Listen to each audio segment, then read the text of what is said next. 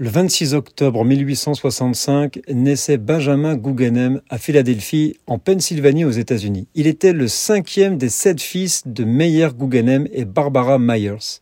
Benjamin Guggenheim était un homme d'affaires américain ayant fait fortune dans les industries minières et métallurgiques. À la suite d'un voyage à Paris, il embarque lors du voyage inaugural du RMS Titanic, le paquebot qui deviendra le plus célèbre de l'histoire maritime. Il est l'un des passagers les plus riches.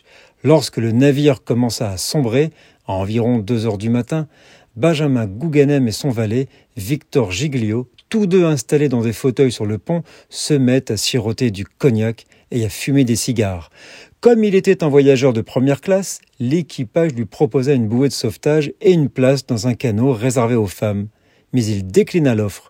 Ses dernières paroles rapportées par des témoins ont été Nous nous sommes habillés de notre mieux et nous sommes prêts à sombrer en gentlemen.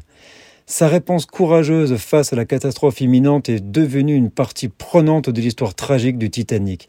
Il a péri avec le navire le 15 avril 1912. Son corps ne fut jamais retrouvé. L'histoire de Benjamin Guggenheim n'est qu'une parmi de nombreuses histoires tragiques et héroïques associées à cet événement tragique. Nous sommes le 26 octobre